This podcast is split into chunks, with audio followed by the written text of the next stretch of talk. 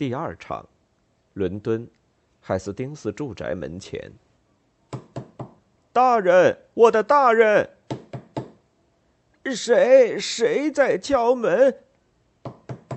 斯丹莱大人派我来的。哦，都几点钟了？正敲四点。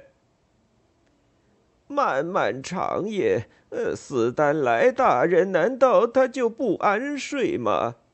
似乎是如此，且听我说来就知道了。首先，他要向你大人致后，呃，然后呢？然后他要我向你大人说明，他夜来梦见一只野猪劫走了他的头盔。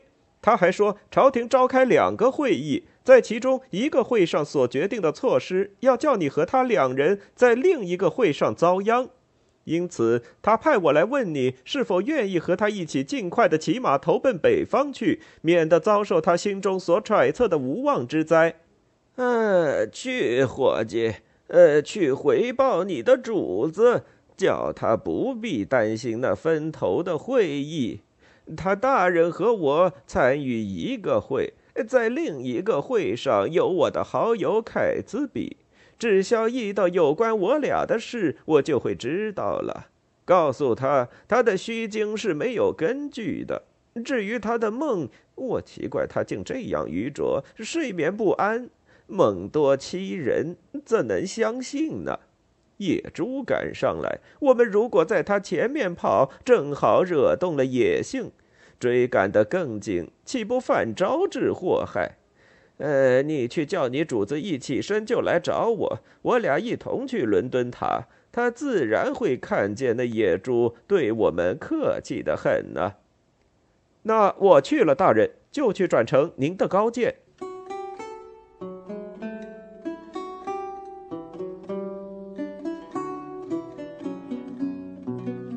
愿我尊贵的大人朝朝健康安乐。哦。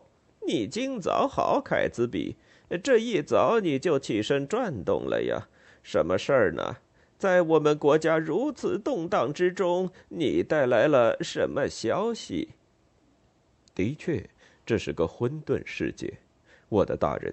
据我看，这局面莫想拨正，除非理查戴上国家的花冠。怎么戴花冠？哦，你说的是？王冠吗？是呀，我的好大人。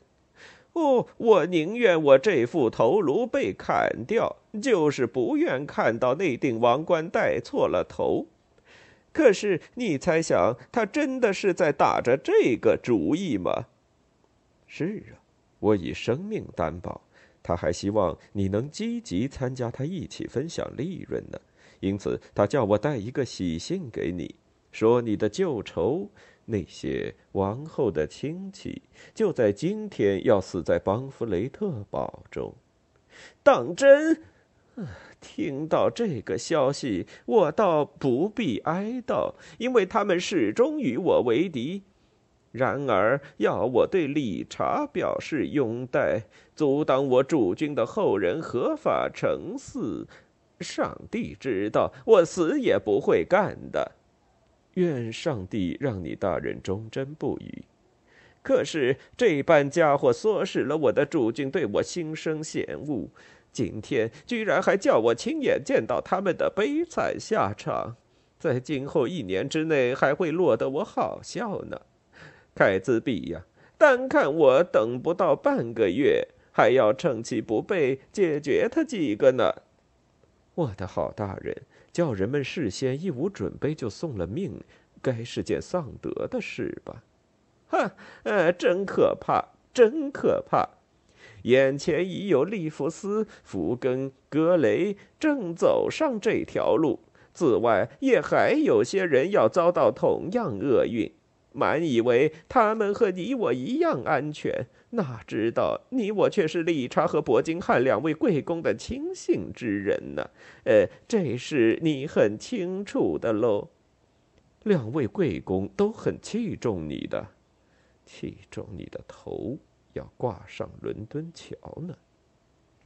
我知道他们是这样看待我的，呃，我也可是当之无愧的呀。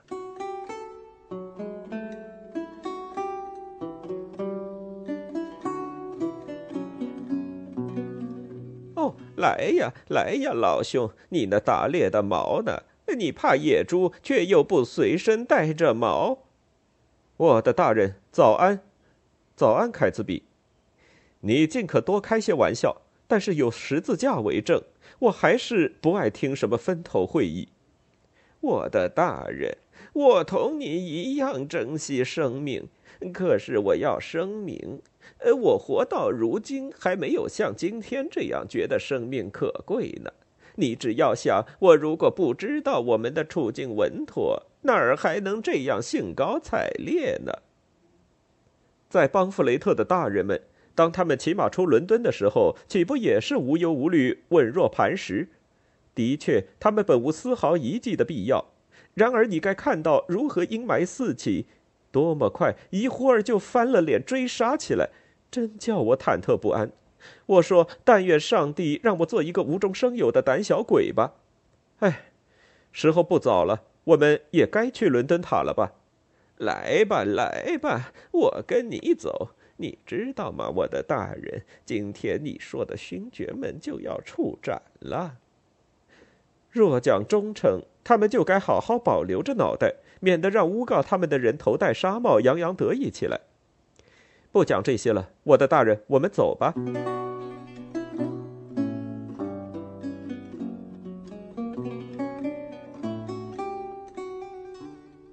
请先走一步，呃，我同这个好人讲几句话。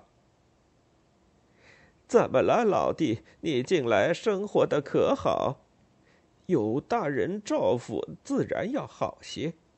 我告诉你，老弟，我近来倒不错，比上次你我在此相会的时候还好一点儿。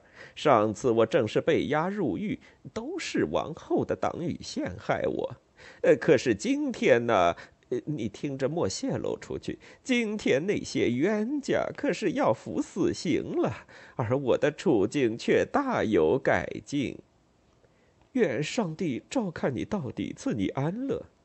对呀，老弟，哎哎，拿去为我去痛饮一袋。上帝保佑大人。真巧，我的大人，见到你我很高兴。哦，谢谢你，好约翰先生，我衷心感谢。我前次听你讲道，还没有给你酬劳呢。再到安息日，我一定会补偿你的。哦。御前大臣，你和一个牧师交谈吧。邦弗雷特的朋友们正需要一个牧师呢。大人，你目前还不用忏悔吧？